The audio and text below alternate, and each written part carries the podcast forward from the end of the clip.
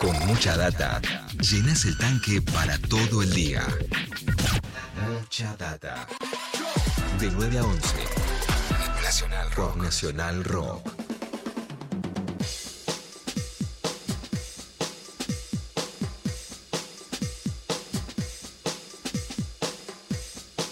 34, seguimos adelante en Mucha Data Nacional Rock. Estamos en línea con José Ignacio de Mendiguren, es el presidente del Banco de Inversión y Comercio Exterior de la Argentina y lo queremos saludar. De Mendiguren, ¿cómo le va? Soy Eddie Babenco desde Nacional Rock. ¿Cómo va todo? ¿Qué tal? ¿Cómo están ustedes? Buen día. Bueno, bien. Días, días calientes eh, en este momento, ¿no? Están viviendo días con, un poquito de, de movilización, ¿no? De movimiento interno. Intenso, sí, yo diría intenso, ¿no? Pues bueno, yo creo que es muy bueno se refiere, por ejemplo, a lo que es la Unión Industrial Argentina. Sí, claro. yo creo que eso es lo que le da vida, ¿no? Porque la Unión Industrial Argentina, yo siempre digo, no es la unanimidad industrial argentina. Entonces, mi observación de ayer, precisamente, que lo que es bueno, ¿eh? exista ese debate. Hay intereses legítimos que a veces no coinciden.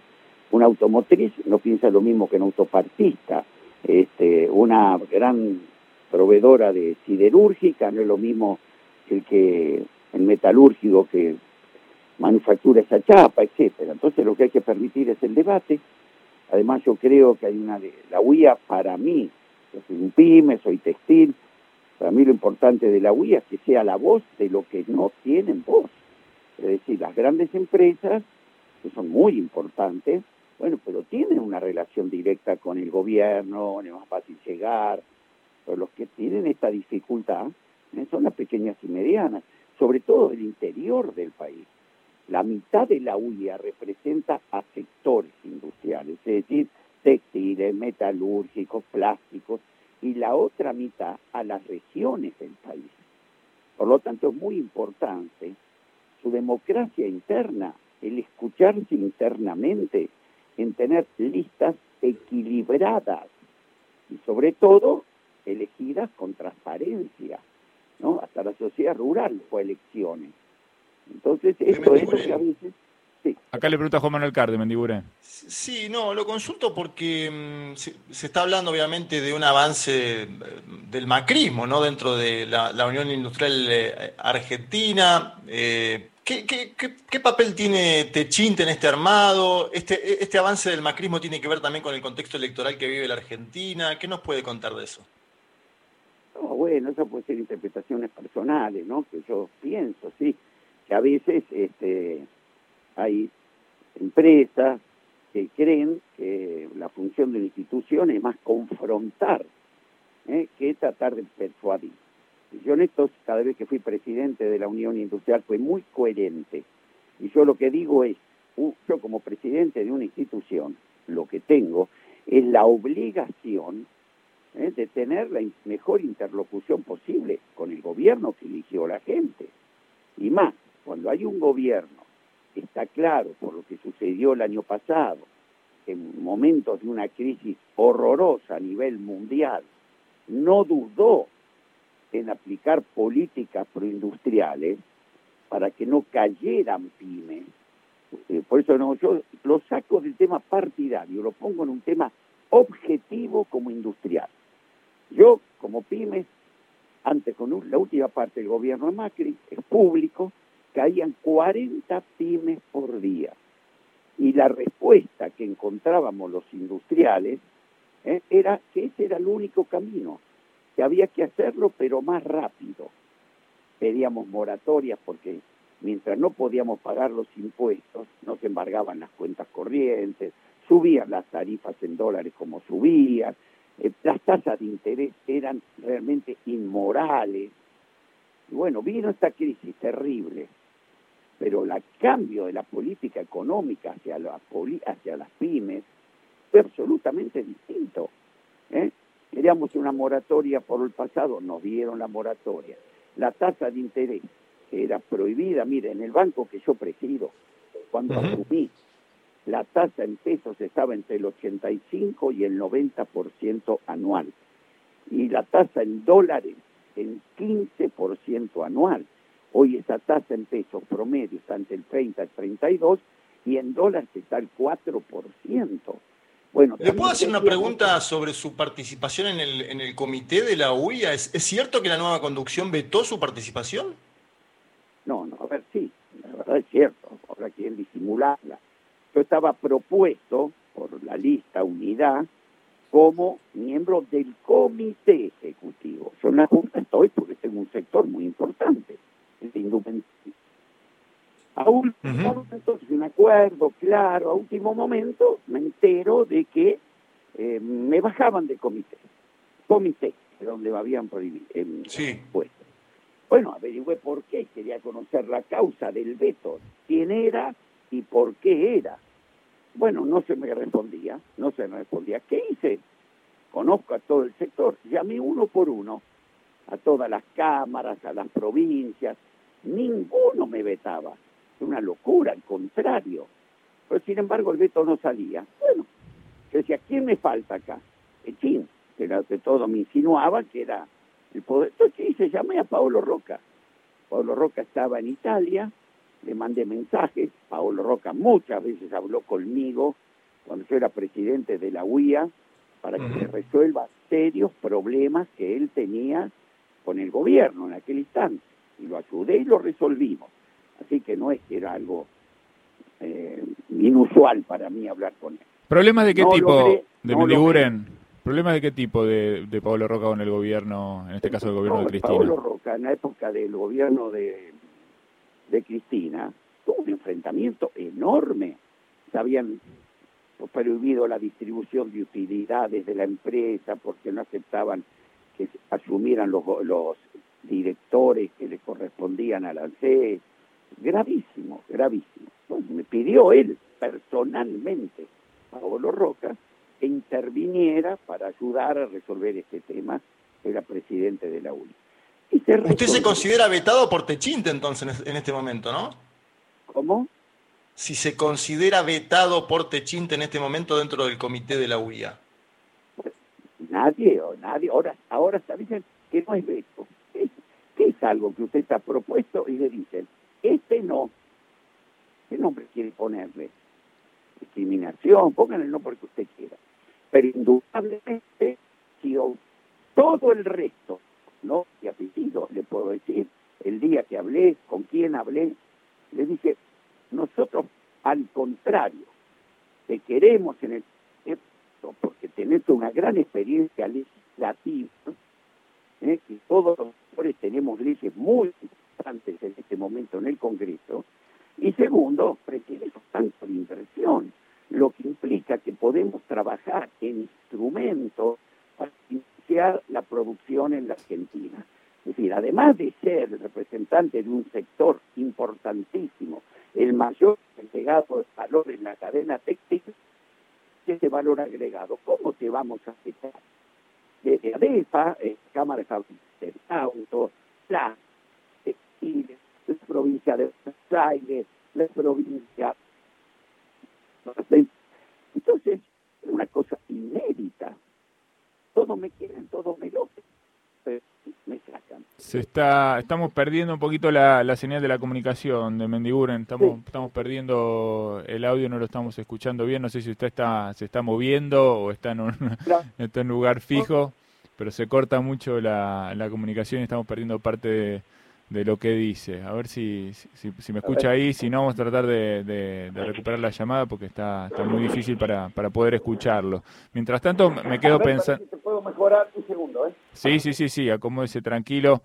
Eh, me quedo pensando en la, y te comento a vos también, Juanma, ¿no? en la particularidad de que la conducción de, de la UIA, de la Unión Industrial Argentina, sea asumida por, por Daniel Funes de Rioja, que no es un industrial, específicamente, ¿no? Es un abogado, eh, no está vinculado, no tiene una tradición industrial, quiero decir, en su en su en su recorrido. Eh, eso, eh, en principio, llama la atención, ¿no? por lo menos me, obliga a pensarlo un poco. Digo, ¿qué pasó, no? En, la Unión Industrial Argentina para que el que asuma la, la conducción, bueno, no sea en este caso una, un industrial, sino un abogado. No sé si está ahí de Mendiguren nosotros, ahí te escucho perfecto, buenísimo, ahí te escuchamos perfecto. Bueno, me preguntaba por esto, ¿no? Daniel Funes de Rioja, eh, un abogado, un representante de la industria de los alimentos, en realidad, eh, asume al frente de la UIA, es un cambio también de paradigma en algún punto, ¿no? Mire, que yo sepa, desde Carlos Pellegrini hasta acá, que desde el siglo pasado, por eso ayer dije con tristeza, se lo dije a él, perdón, ¿eh? cuando la gente dijeron que lo elegían, yo dije, mira, es la primera vez que nos va a conducir un abogado laboralista. Y me pone triste que como industriales, ¿qué señales esto a la sociedad? No tenemos un industrial ¿eh? que quiere hacerse cargo de este sector, es como un renunciamiento, ¿no? A, la capacidad de conducir un industrial los intereses del sector me puso muy triste, pero bueno, es eh, lo, que, elegía el resto o lo que elegía Tetín. Después se dijo, bueno, vamos a una lista unidad, que ustedes saben cómo son esas listas unidades, que como le acabo de decir, de golpe a mí se me saca este, del comité ejecutivo sin ninguna explicación. es una lástima, ¿no? Que, que no tengamos la posibilidad de tener un industrial. Es una señal también para mí de, importante, ¿no? Que no ninguno nos animemos a poner la cara, a poder elegir entre nosotros, por eso el, secretario, que es Miguel Ángel Rodríguez, es una empresa muy linda del país, muy equipada, de una capacidad tecnológica enorme, y sin embargo no, teníamos que ir a buscar un abogado laboralista, de Mendiguren, eh, desde el sector de la nueva conducción de la Unión Industrial Argentina, dicen por lo bajo en los pasillos que usted tiene un papel obviamente eh, político, que podría llegar a atentar contra los intereses del sector. ¿Qué le contesta a, esa, a ese pasilleo, a ese cabildeo? Primero, siempre quedó claro que yo no soy un político en la industria. Yo soy un industrial que tuve la oportunidad, y lo hago con todo orgullo, de ir a la política, de ir al Congreso, a llevar las propuestas industriales, por un lado. Segundo, ¿qué quiere decir eso? A ver, Carlos Pellegrini, que era un Boy Scout, pregunto, el primer presidente de la UIA, Cambaceres, era un senador nacional. Eh, y tuvimos en los últimos 10 años dos presidentes de la UIA, diputados nacionales. ¿Sabe cuántos legisladores industriales hay en Brasil? Por lo menos 100. Entonces, la, el debate interno en la UIA precisamente no es esta observación, es al contrario, es cómo hacemos para tener más diputados industriales, más diputados comprometidos eh, en, la, en la acción pública. Ahora, aquellos que no tienen posibilidad de debatir con usted, lo tildan. Ahora, cuando una empresa abiertamente, como apoya a un candidato y lo dice públicamente y le pone la plata, ¿qué hace? Entonces, entonces, esta, esto que se dice de mí es una cosa para desprestigiar las ideas. Lo que tiene que debatir son las ideas, y lo que tenemos que debatir internamente, que lo vamos a hacer, y le aseguro que arrasamos lo que pensamos, que por el contrario, tendríamos que intentar tener la mayor cantidad de legisladores posible. Esto el sindicalismo no lo discute, ¿eh? No, seguro que no. Aparte, es, una impugnación extraña de Mendiguren porque el otro sector también hace política. Usted está demostrando los vínculos que tiene Techín con Mauricio Macri, ¿no? Pero ¿quién no hace, pregunto, política? Todo es hacer política. Por el contrario, le voy a ser muy franco, y todos saben es así. A mí me ha ido muy bien con la industria. Hoy estoy, hoy es mucho menor que como estaba en otras épocas, yo soy textil, indumentaria, me ha ido muy bien. En un momento yo no tengo ambiciones, más traje no me voy a comprar, más no voy a comer. Entonces ya tenía cincuenta y pico de años y dije, voy a dedicarme a parte importante de mi tiempo a pelear por la causa común, porque si en Argentina no logramos instalar un proyecto de desarrollo nacional, y usted como acaba de decir, cada dos por tres vienen estos bandazos del neoliberalismo que nos destruyen todo lo que construimos en un periodo, no tenemos salida como industria. ¿Sabe por qué? Porque nadie se salva con el camarote más ordenado del Titanic. Entonces, si usted vuelve en estos modelos del retraso cambiario, de la bicicleta financiera, de la valorización financiera, siempre la industria terminó mal o peor. Entonces yo puedo hacer todos los esfuerzos que usted quiera del portón de mi fábrica para adentro. Pero si después la macroeconomía, como fue el uno a uno, como fue la política de Macri en la bicicleta financiera, me fundo seguro. Entonces, a lo que me ocupo siempre y con toda honestidad, transparencia, es a pelear por un proyecto común, que adentro de ese proyecto está la industria. Bien. Le quiero preguntar justamente por este tema y pensando, más allá de, este caso puntual del conflicto de la UIA, pensando al futuro y pensando, bueno, con, su cabeza como, como, industrial, ¿no? Eh, estamos en un escenario nacional e internacional complejo en términos económicos. Argentina necesita, a partir de que, bueno, empecemos a salir de esta, de esta situación de crisis por la, por la pandemia, exportar.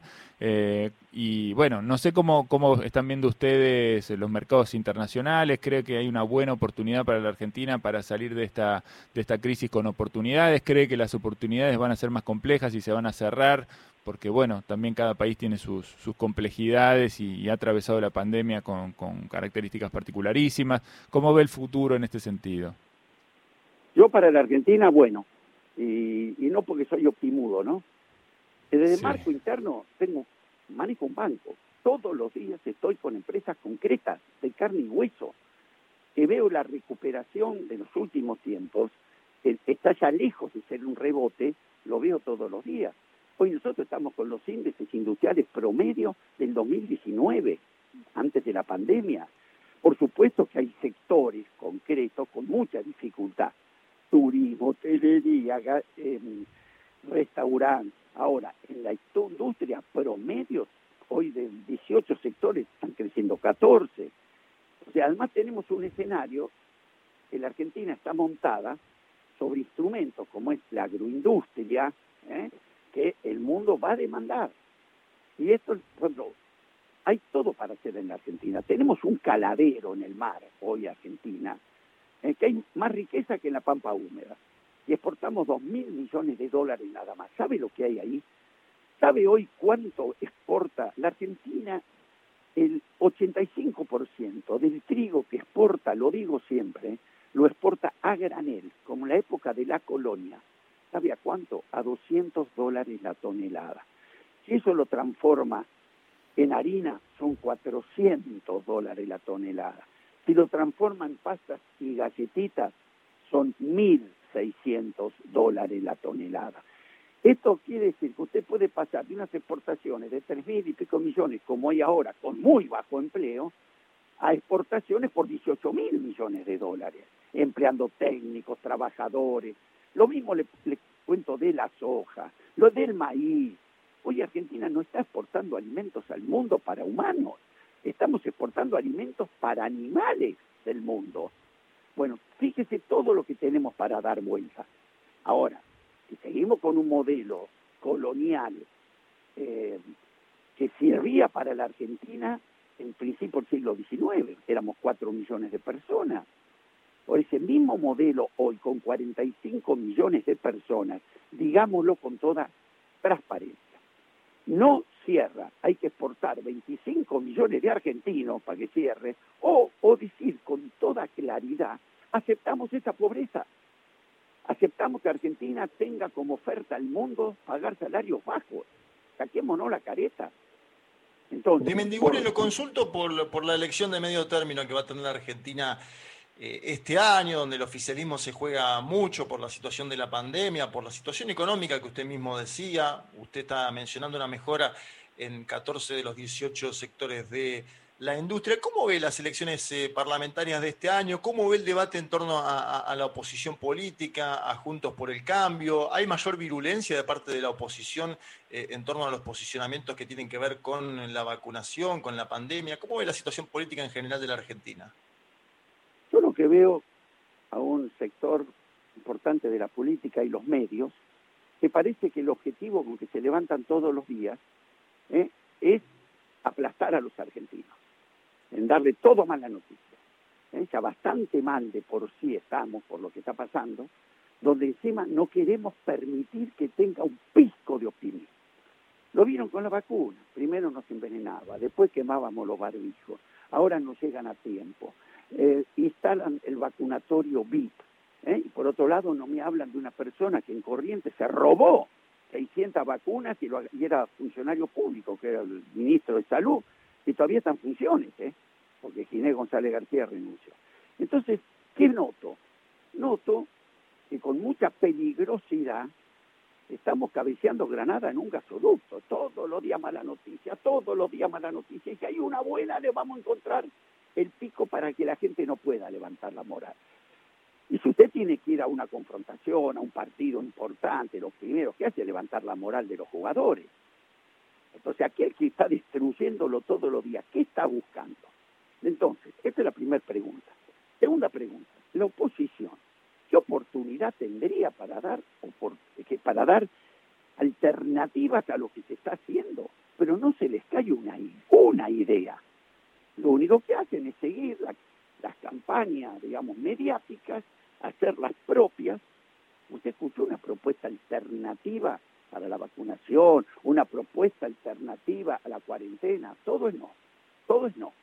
Si abrimos porque abrimos, si cerramos porque cerramos. Ahora que va a aparecer la vacuna, van a decir que unos le dicen a cualquier precio había que tenerla. Ahora dicen no, ¿para qué ahorrar? Bueno, propuesta cero. Por lo tanto, yo creo que si se resuelve el tema, se está resolviendo día a día de la vacuna, muy importante. Los números de la Argentina eran espantosos y fíjese, en el mes de diciembre que nos decían, explotó todo, el dólar a 200, 300, ya léalos a todos los que a todos los que hablaban. Ahora se estabilizó, bajó, se instaló en los 150. No vamos a llegar, no van a alcanzar, no vamos a llegar a la cosecha. Llegamos a la cosecha, ingresaron lo nuevo. Hicimos una cosecha que por Dios llega con premio porque los precios internacionales mejoraron. Hubo una recaudación del impuesto a las grandes fortunas de 270 mil millones de pesos. Hubo una mejora eh, al ampliar el capital del Fondo Monetario. Bueno, vamos a recibir 4.200 millones de dólares más.